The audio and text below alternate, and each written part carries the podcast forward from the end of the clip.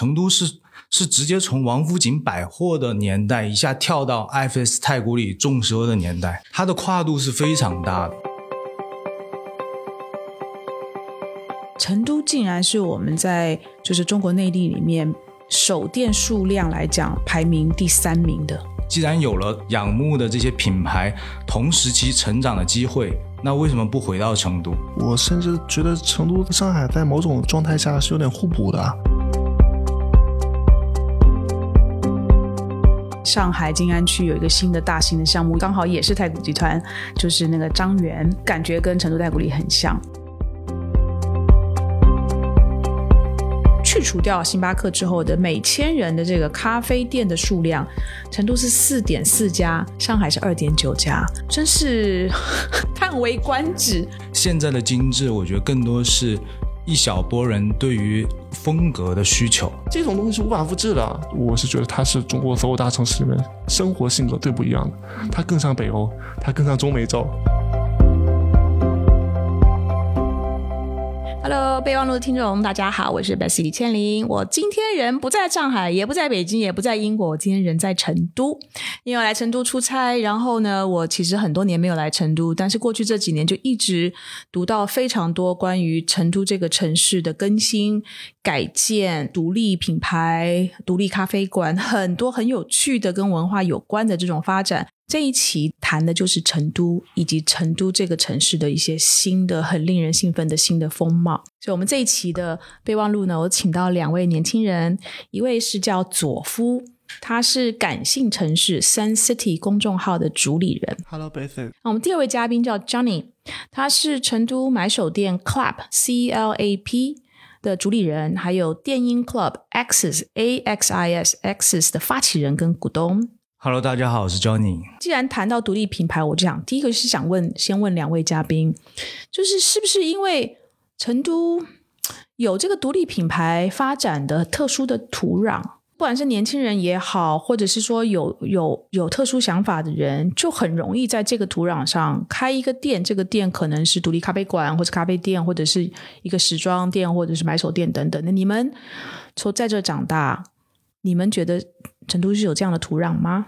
对对对，首先我觉得从宏观的角度来讲呢，四川本身就是一个人口比较多的省份，在早期其实四川劳务输出很多，嗯但是随着呃四川的发展，特别是成都这个城市的发展，我觉得好多年轻人从走出四川，慢慢又回来四川，然后想做一些特别的东西。你也是这样的一个例子，对不对？对因为我知道你到我也是悉尼这样的例子首先去，对，首先我们在呃学生时期就建立了一个全球的一个呃视野吧，可能走过比如说呃欧洲啊，比如说其其他亚洲的城市啊，甚至美国啊、大洋洲啊，这样慢慢的就对整个世界有了一定的了解。那当然也会看到一些自己特别喜欢的或者向往的一些事物或者事业。回到中国呢，呃，说实话，可能对于成都人或者四川人来讲，想在上海立足的话，我觉得前期生活成本是相对有点高，嗯所以很多人呢还是会选择来回来成都创业，因为这样的根基也会稳一点。然后创业本身前期可能也是更多的借助朋友、亲戚还有周围的这群人的帮助，嗯。所以我觉得成都是有这样的土壤，给这些走出去又走回来，或者一直在成都生活的这这些年轻人创业的一个机会的。嗯哼，所以你是没有选择的回来，还是说你是选择的回来成都？就我自己而言，我从来没有想过要在国外定居这件事，因为我还是想做一些以前说的有点可能有点不好意思啊，就是希望被中国的某一部分历史记住的东西。因为中国的时装其实从我回来的时候，嗯，可能对于设计师这个领域来讲，他才刚刚起步。嗯然后为什么没有选择在上海？其实我毕业之后在上海生活了两年，嗯那个时候我们还是会觉得上海创业有一点点风险，因为它前期投入的成本还是相对比较高的，所以就是非常自然的回到了成都。嗯哼然后当然还有一个条件就是成都确实也不差。因为在那个时候，我们已经知道 IFS 和太古里要开店，嗯，并且我们之前经常去香港，也会发现 IT 和连卡佛在做布局。嗯，那也就是说，哎，既然有了仰慕的这些品牌同时期成长的机会，那为什么不回到成都？嗯，可能机会会更好一点。所以大概差不多十年前的事情了，差不多是的。他们基本上是从二零一二年就开始进入，其实可能计划会更早一点。嗯嗯，当然。对，那左父呢？我是是直直接和很多的小店老板和品牌的主理人对的，就一对一聊过了。嗯因为其实我觉得有那么几种故事类型，其实反而我觉得特别有代表性，对吧？一个就是年轻人，他们很多时候涉及到他们自己对生活和工作理解的一个方式。关键是，首先就到了这一代的年轻人，我不说九零往后啊，或者他们就他们已经不再把这种叫做事业上获得所谓的普世价值的这种成功，当一个高管去一个大公司去把这个当做自己的一个一个目目的或者结局了。他们更多的还是一种就把自己真正热爱的东西能去表达出来。在成都啊，那往往就表现为你创了一个品牌，开一家小店，嗯对。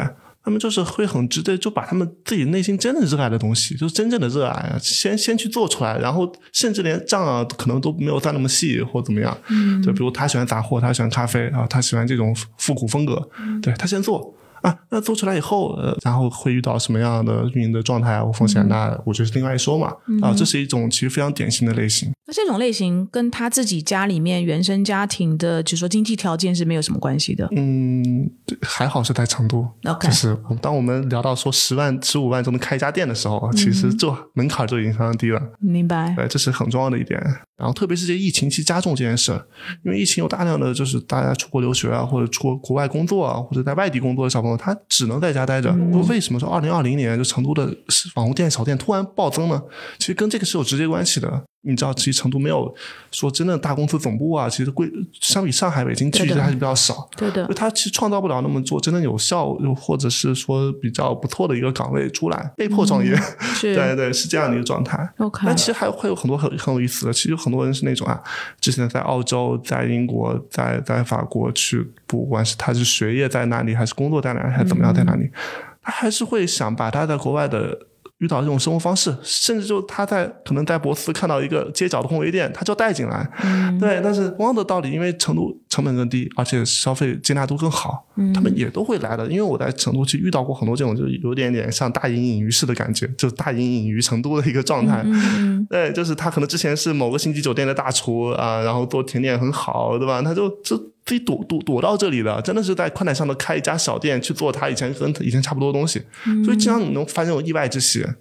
对这种逻辑，当然了，也有很多很更正常的逻辑，比如就是有些店在上海开的不错啊，合伙人，特别是他里面的店长或者是员工，按很大程度有四川人，四川人，然后他就会觉得啊，那你这不就这样吗？那我就带着同样的模式在成都再开一家。嗯，对，其实这种模式也很多。当然，还有一种类型，其实是某些传统品牌、大餐饮品牌自己做创新的时候，因为在实验，所以他把这种小店做的像像独立小店，它其实不是独立小店。其实这种也也比较多。所以说，这四种类型其实是成都的这种独立小店蓬勃生长的一个一个背景和原因吧。我个人会觉得。你刚刚讲最后一个很有意思，你说很多的大品牌，他想要做一个另外的一个新的品牌，他会选择成成都做一些试点，但也代表成都这边的消费者是有那样子的胃口，跟愿意让他们来这边尝试。对，是的，其实我可以再深化说一下这个事。就餐饮为例啊，就是因为在成都餐饮品牌是非常的内卷的，餐饮在四川本来就是一个招牌性的一个行业。对，那大量的餐饮品牌，你会发现，就每年的成都的这种叫做就是食品品牌的博览会上，就很多品牌在放加盟啊或干嘛的。因为正常来讲，就是不管火锅上这种大品类烧烤或或者是什么串串，就它的迭代周期，它从最开始的可能几年一迭代，它到现在几乎是半年到一年就可能迅速要迭代到一个新的牌子。而那而这时候就是往往就是你它正火的一个品牌，可能背后的团队它可能早就在规划下下一个和下下一个品牌了。而这时候它怎么去规划呢？它它除了说是放加盟以外啊，它做旗舰店在太古里或怎么样，那它会往往会把这种新的品牌。去做了也有独立的感觉，因为他们也很敏锐的发现，这种独立的小店其实成为现在年轻人更愿意去的一个地方。嗯，这个是一个一个特点。关键是这些小品牌，它也是用一个低的成本完在成都这样的一个先 OK 的市场上先试试水啊，如果试成了，那他就马上去上资金啊，就拿投资啊，完加盟扩大。现在餐饮品牌其实把创立新的品牌当做自己的一个持续性的一个发展的一个核心动力。所以，如果比如说外资的企业，它在成都不是只是设一个销售办公室，而是一个所有功能必备的一个，比如说西部的一个呃区域的总部。所以如果有很多的公司来这里设，你你认为就会有很多年轻人选择去大公司上班吗？我觉得你可能说的有点像上海，就是但呃说实话，商业上可能零售上跟上海还是有三年的差距，嗯，对但。我我觉得这只是一方面的因素，因为这是一个很现实的因素，对吧？没有好的公司，没有好的岗位，没有好的那个收入，对吧？他会选择创业，这可能会涉及到一个更具体的就是城市文化，特别是这个城市青年的这个生活文化在里面。说说实话，我在这边可能居住、生活、学习了十年的时间，其实真正让我打动我的人，不是说。呃，他事业多么成有成就，他挣多少钱？因为在成都你会发现啊，就是什么样的成就能能让年轻显得更不一样、更酷啊？他就是一个 DJ，假如他是一个 DJ，他也不是说一个商业化 DJ，或者他他其实更更是热爱这一行的 DJ，对吧？就是，但这只是电音文化啦，对吧？包括嘻哈文化，包括是各种的社群啊啊，包括各种的小众的热爱什么的，其实每一种里面都有这样的一个。就是精神领袖，我觉得算是。所以像张宁这样，就是属于青年青年领袖的。是，就是像这样的人，其实，在成都还是非常多的，只不过他往往不存在于主流的这个。关注视角之内，他也许偶尔会被主流发现，比如说嘻哈文化。嗯，马思唯最早的时候，八百块钱的演演出费，就一个小时、半个小时就就在这演，可能碰到了嘻哈热啊，或者是一个说唱的一个风潮啊或其他。但你们这些都来自成都，就是因为成都其实已经有这个东西了，它只欠缺一个机会。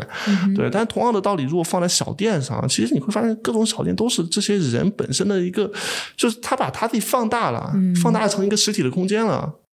为什么成都那么多小店迷？那就他他就是把他的小卧室，你知道吗？收藏的小卧室和客厅，他自己最爱的客厅摆出来了，嗯，所以这种东西是无法复制的。对，当然这种生活文化，我觉得对成都年轻人也是一个传承的一个一个状态。在成都，任何一条所谓青年文化的线索啊，其实它最开始它有都是有大量那种小型的社群在不断的去做一些有有趣的事儿。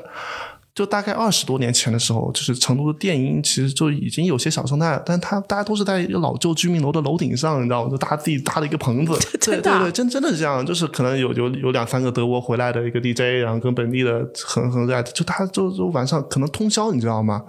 通宵的一个 club，然后就当然不是说那种夜店式的，他是一个真正热爱 techno，对吧？真真正热爱这种实验音乐的一个一个人群，就就已经已经在玩起来了。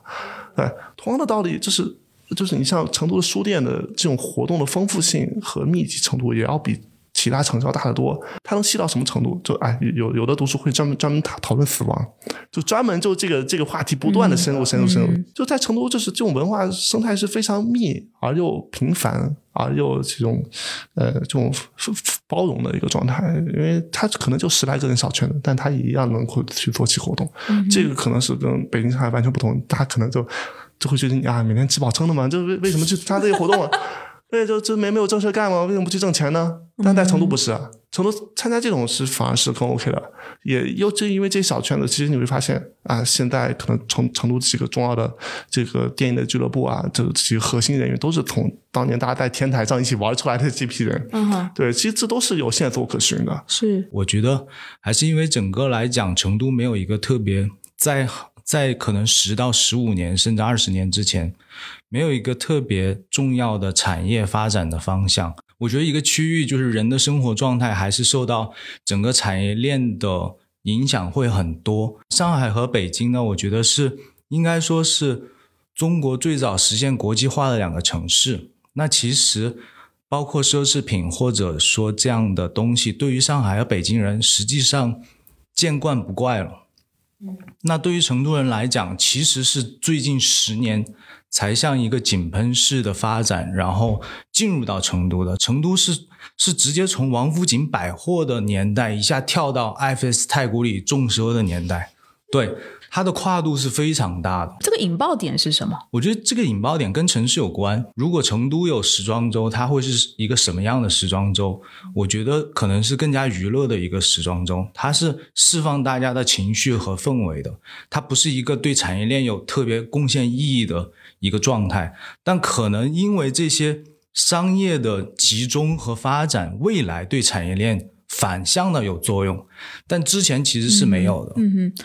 成都在国外有一个的大家对它的一个昵称，就是它是中国的中南美洲中国的南美洲，应该这样讲。就从一件事情上面来看啊，就是你们的独立咖啡馆，我跟同事我们在成都晃的时候，就发现真的是咖啡馆好多好多好多、哦。嗯我们一天走下来都不知道要喝多少咖啡，在呃大众点评上面去搜咖啡店。然后呢，就发现成都这个搜索的结果是六千零二十九家，上海的搜索结果是一万零四百五十五家，星巴克的总数在成都是一千两百七十一家，在上海是一千九百四十四家。所以，我们把星巴克的总数去掉，减掉了之后的咖啡总数，成都是四千七百五十八，上海是八千五百一十一。成都的我就把人口调出来啦，人口总就常住人口，根据百度百科，成都是两千零九十三万，然后上海是两千四百八十七万。去除掉星巴克之后的每千人的这个咖啡店的数量，成都是四点四家，上海是二点九家，真是 叹为观止。我相信，因为它开店的成本低，可能十万块钱你就可以开一个小的咖啡、嗯咖啡店。但是为什么选择咖啡？其实我我觉得这件事情它并不是一个市场反推出的一个结果。我要补充的一点是，成都的咖啡文化，它在这个成都并不是一个所谓必需品的概念，在成都真懂咖啡人并不多的。所以说，在成都的咖啡馆，你会发现就是也是衍生了非常多种多样。其实我觉得很多时候大家在以咖啡馆为名，在自己做创造。嗯啊，有些人他就喜欢极简式的苹果店一样的啊，他就做了一个啊，可能 POS 啊 或这种，对吧或 POS 或或者是说有些人他就是喜欢复古文化，但复古也分了好多种，美式复古、英式复古啊、日式复古，就都不一样。但以以这为案例，都能切出很多咖啡馆出来。他只是拿咖啡馆来把他想喜欢的东西堆在一起了，其实还是因为因为房租低。我会观察，比如说我在欧洲的时候也会喝咖啡嘛，我会观察那边的咖啡店是比较随意的，其实它没有那么多选择，甚至它对咖啡的呈现是比较粗犷的。我觉得这和川渝两地人对茶的感受很像，就是川渝两地人喝茶实际上没有那么讲究。它就是非常粗犷的，然后给你个杯子、一杯水这样子这样子的一个方式。现在的精致，我觉得更多是一小波人对于风格的需求，但它长期来看的话，它一定会形成新的新的一种饮品的状态、刚需的状态。还有一个部分是需要有社会的认同感，就是这种认同感是用我觉得是可支配的资源就可以换得的。刚刚也聊过嘛，成都没有那么多跨国企业，也没有那么多具有风格的公司，那他如何让自己可以赚钱的同时又有风格呢？可能咖啡店是比较容易的一个状态，因为服装店还涉及到，比如说库存、进货各种方式，就这样的。我觉得转化可能没有咖啡店那么高。咖啡店就现在来讲，可能是最有效率的，能获得精神和金钱两双份收入的一个一个业态。你刚才有提到喝茶这件事哦、所以我就很好奇，因为可能是你们父母那一代，甚至你们爷爷姥姥那一代，大家就是哎，就是坐下来喝个茶，这是稀松平常的事情嘛。茶很多的茶室、茶馆。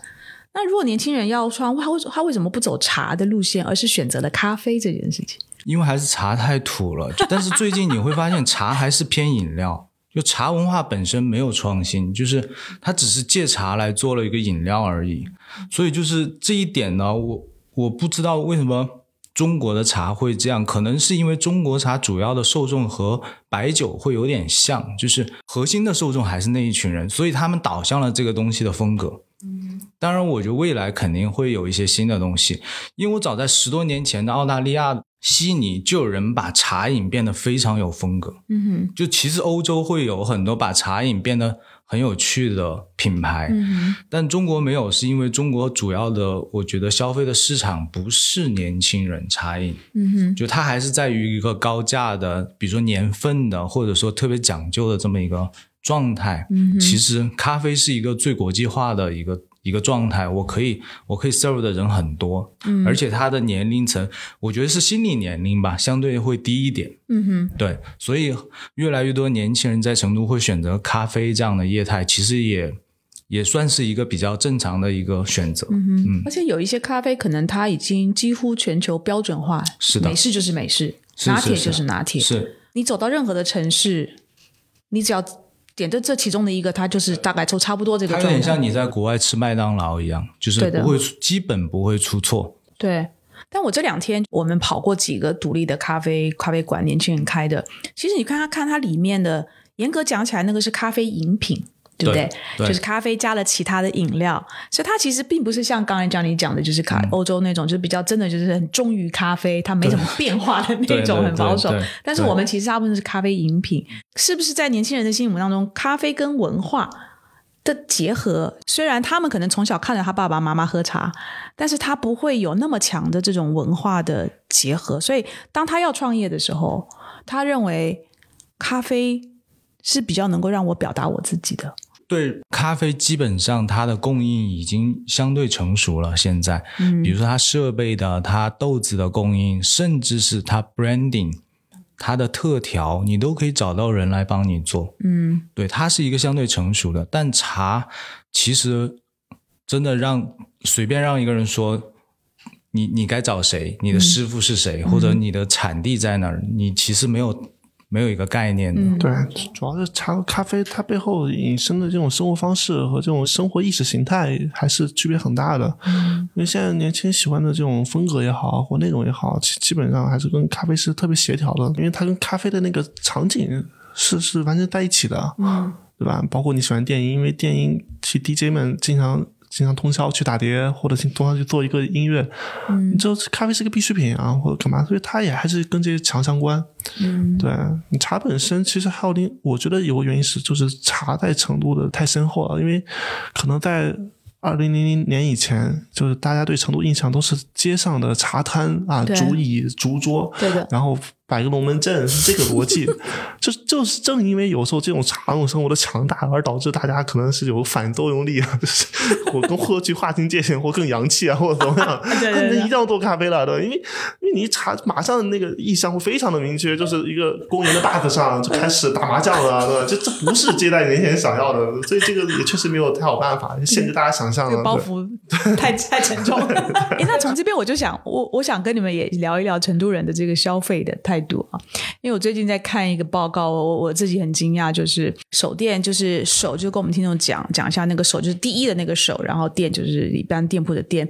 手店的意思就是说，这个品牌它在比如说进入中国的时候，它选择在哪一个城市开它第一家的，比如说线下店，成都竟然是我们在就是中国内地里面手店数量来讲排名第三名的。当然，上第一还是上海啊，第二是北京，但是新一线城市里面，成都排名第一的。那这些这些品牌其实很多很都都有大牌，比如说像 Mulberry 啊，像 Graph 啊，像 Charlotte Tilbury 啊，这些都是国际的，其实是大牌来着，所以他们会选择成都来开他的手店。成都年轻人在乎手店吗？你们 care 吗？因为这些当然都是因为报道出来的嘛，所以营销啊、你有公关啊等等。那从成都本地人来讲，从行业端啊，它手店的意义可能往往在于说，嗯，因为其实政府在开各种关于商业地产关相的论论论坛啊、发布啊，它会把手店变成一个很重要的概念，会强化这个概念。当然，可能对于手电的定义，就本来这还是相对有点模糊啊。有的人可能觉得你说街边的小店是手店啊，也好像也是手电，因为毕竟这第一家嘛。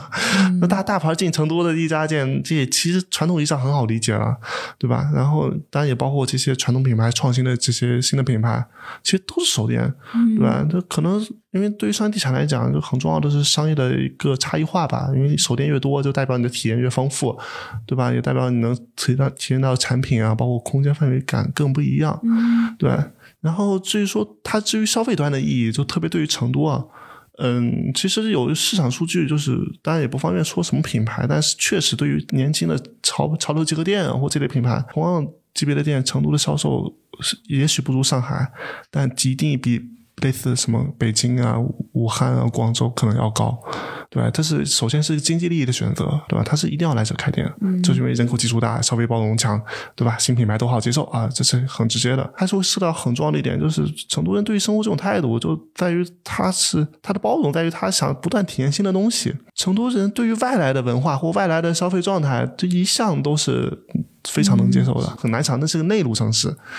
对，其实即即便到现在说啊，有些新的品牌在成都刚开始一定会排队的，但不管它真假也好，对吧？但它一定会成为年轻人当下特别讨论的话题啊，我们去 M 斯兰的去喝杯咖啡。当然，M 斯兰在上海已经很长时间了，大家已经很习惯，但还是要去喝，对，所以就是还是一种生活态度吧。嗯哼，尝新就对，就这样。那，这边的每个人的可支配预算也比较高。这个我想补充一下，这个其实是是一个。特别是北上广很难理解的一个点，就是为什么成都年轻人消费力还是蛮活跃的。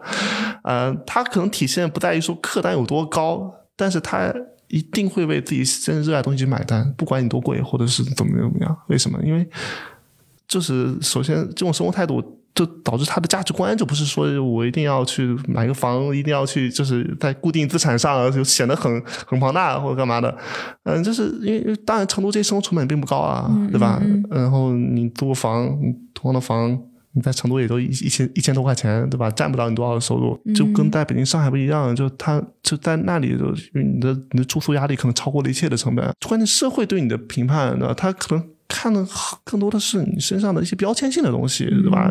因为你穿什么牌子代表你什么圈层，住在哪里就代表你是什么阶级。嗯，我在成都不是的，那成都其实所谓的富人区都没有那么纯粹，所谓的大牌大家也不觉得你怎么怎么样。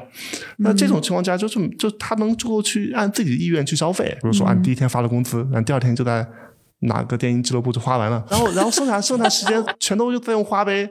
然后无所谓嘛，然后继继续挣嘛，还到去上个月的花呗，然后可能到年底拿奖金再还。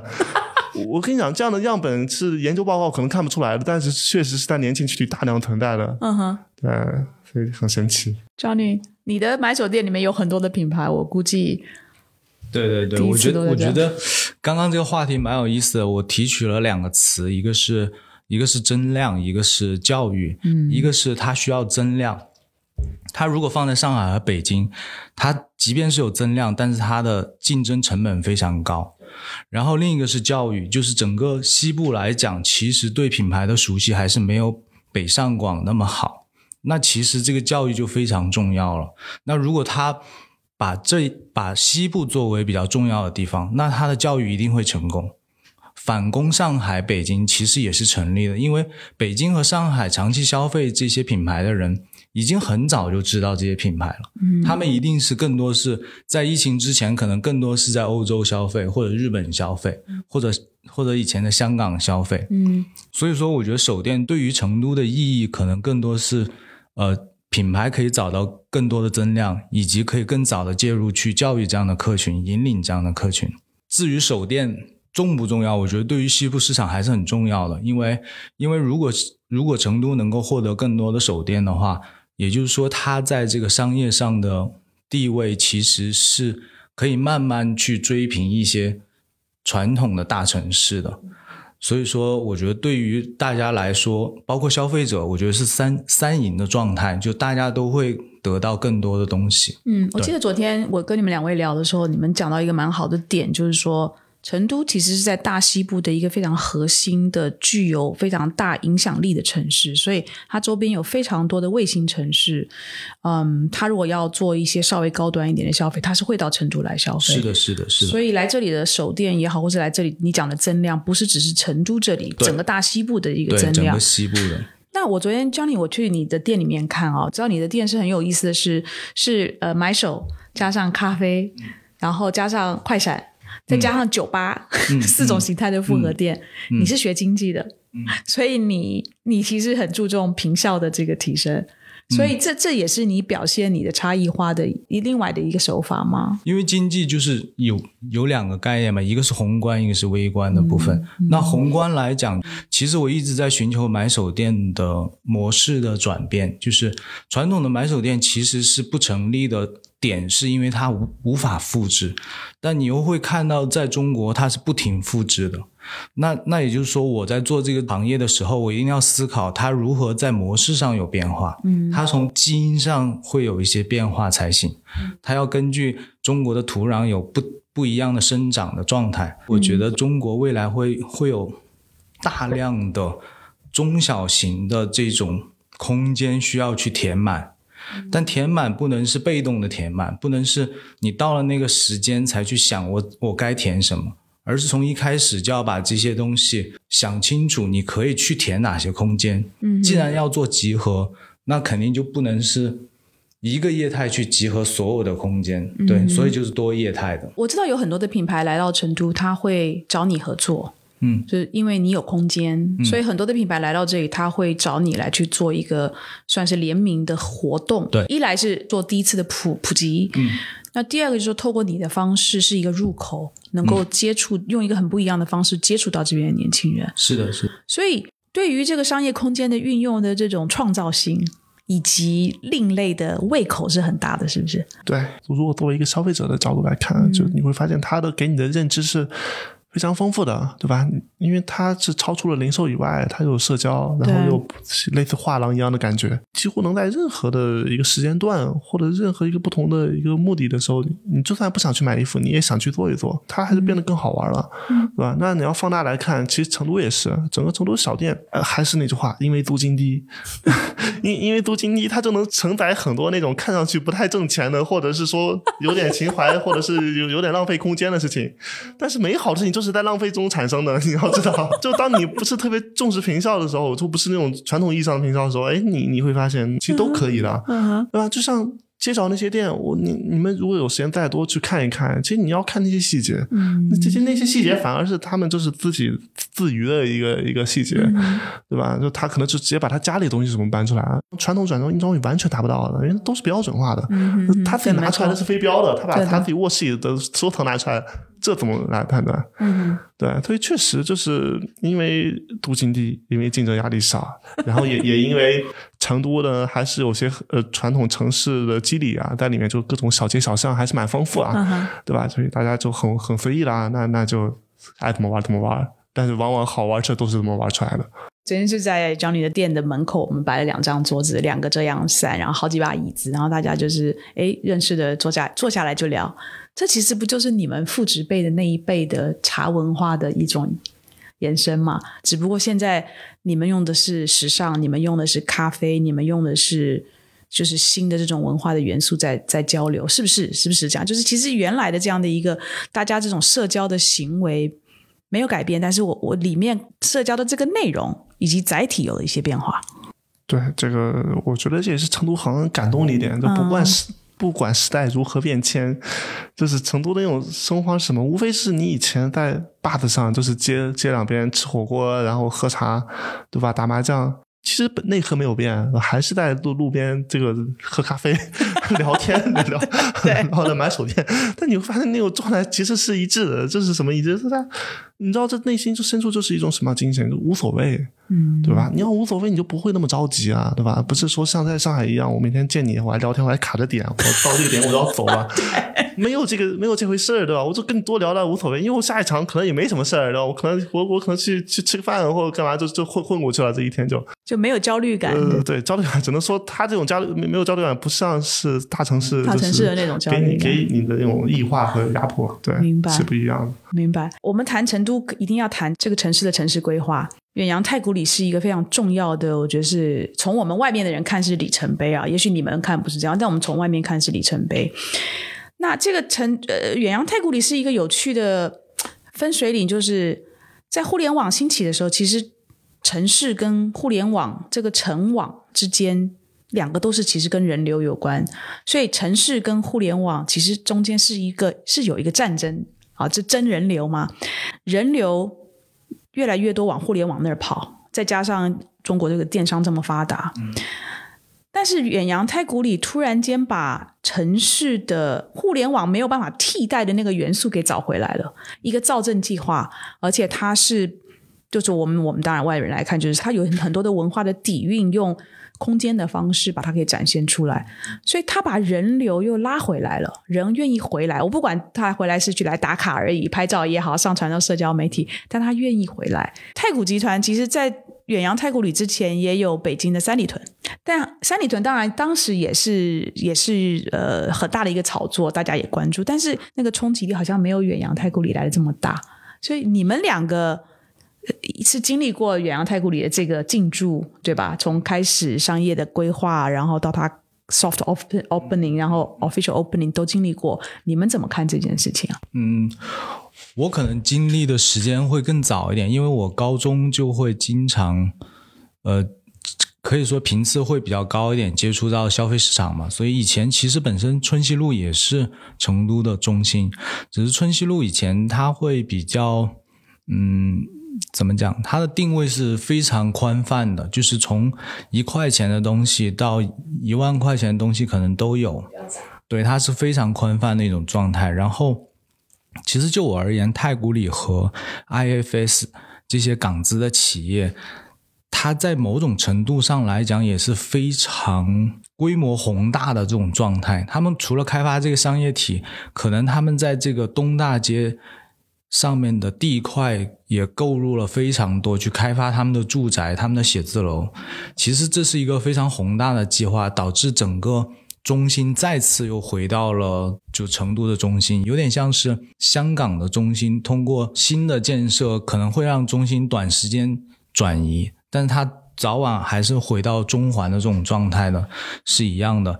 就是我觉得在成都有一段时间，中心是有一点点偏南门的，就是桐梓林或者高新区这这一块，也是因为政府的规划，让想要那边变成了一个双中心的状态。但其实后面呃，因为 IFS 远洋、太古里这这些企业的入驻，其实又回到了中间这个这个部分。嗯，所以就是对。那个时候的成都人来讲是非常有冲击力的，就以前你是在香港才能看到的，即便是我觉得上海也没有这样的场景，就是北京也没有，嗯，它没有高度集中化的这么多企业和品牌爆发，包括左夫提到的环太古里，其实它它也是非常自然的发生。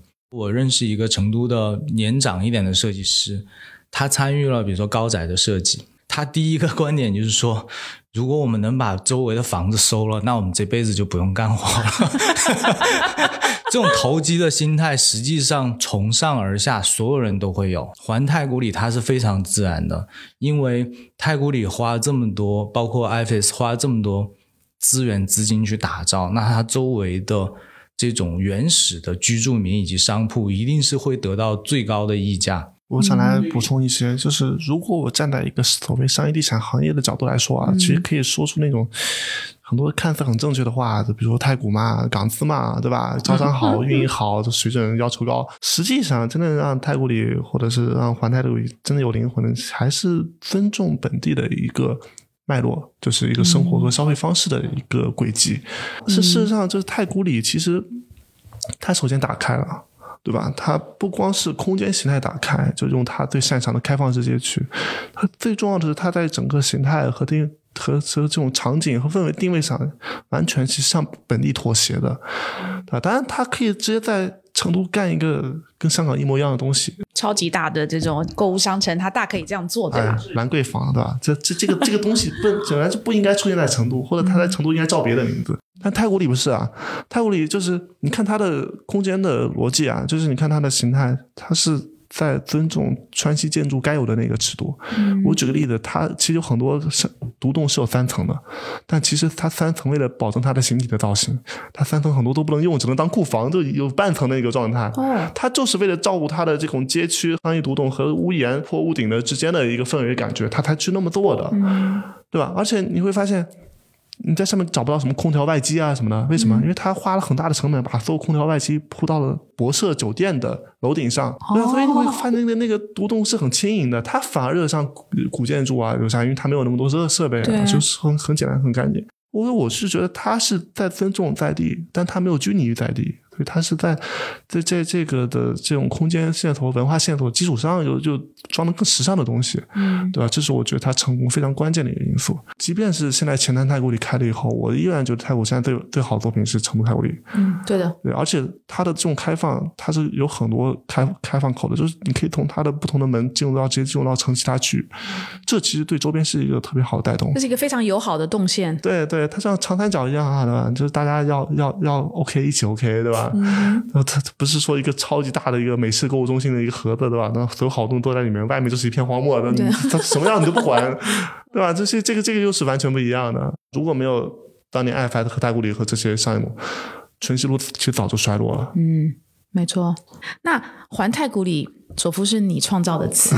这个环太古里它的背景，因为我知道远洋太古里一开始的时候，并不是每个商铺都是现在的大牌，它原先其实是一些独立的。品牌，最早我认为环太古里其实它承担了一个为太古里的这种已有的业态组合提供一个补充的作用。这个我觉得也不是说太古本身的问题，而是任何这种城市 top 级的这种项目，它都会对你的租金啊、对你的营业额啊会有要求，对吧？它它与此相对应的，就它可能会把一些原来的一些不一样的一些小店。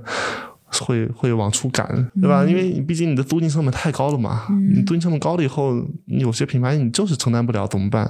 你只能搬在周边。当你逛完太古里的时候，就你还要走啊，对吧？你走哪？你还是走走到周边小巷子里啊，你可能吃一个小吃什么的。咖啡店什么可能也许更舒服一点。基于这样，就是环太古最早是基于太古里这种客群的配套延延展的这个消费场景来出现的。但是等他们自己呈现的更越来越丰富以后啊，慢慢这个商圈氛围啊，就就会就会更更加去多样化一点。所以现在大家就到远洋太古里里面去打卡拍照，但是到环太古里去消费。是的，是的，是的，因为对，因为太古里它作为一个商业地产项目，就是它更多平效，其实客流它是希望能快进快出。出的，实实际上是这样的，就是其实你在里面很难一直待着，对。后来随着它就越来越丰富啊，那。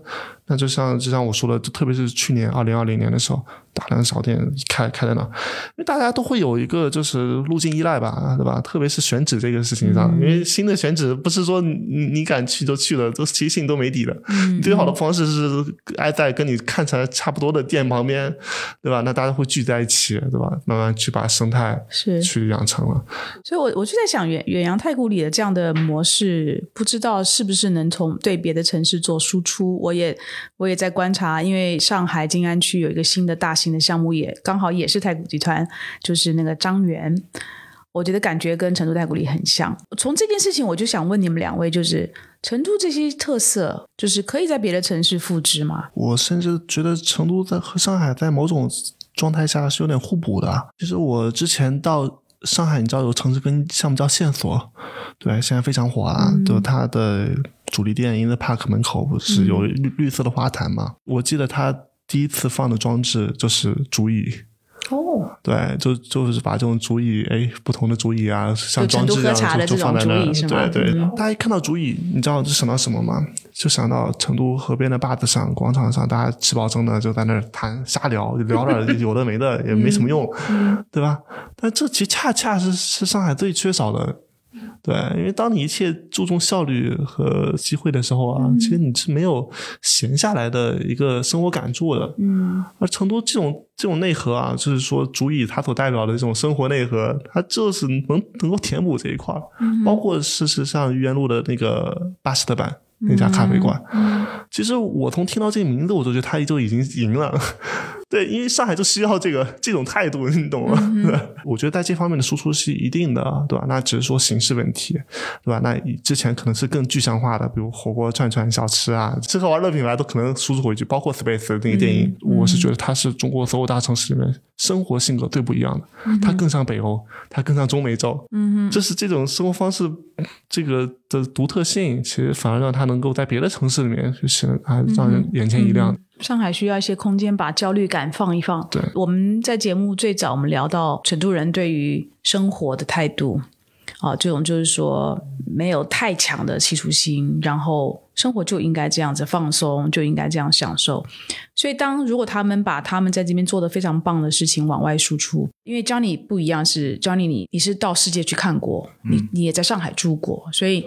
上海对你来讲不陌生，对。但如果今天是一个真的就是从这儿生长起来的一个年轻人，他这在这创了非常成功的事业，但他要把这个事业，比如说来到上海来去做一个延伸、一个发展，但上海那个整个的那种就是氛围、环境以及生活的步骤、态度，跟成都是有很大的反差的。是，所以会能够习惯吗？会能够融入吗？你觉得？我觉得上海需要对这样的品牌有一定的。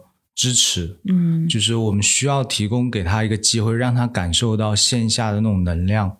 除非他本身已经是具备一定实力的品牌，像独立的小店想直接去上海市场，是需要很大的勇气的。成都人可以抱团一起到上海去发展吗？你觉得？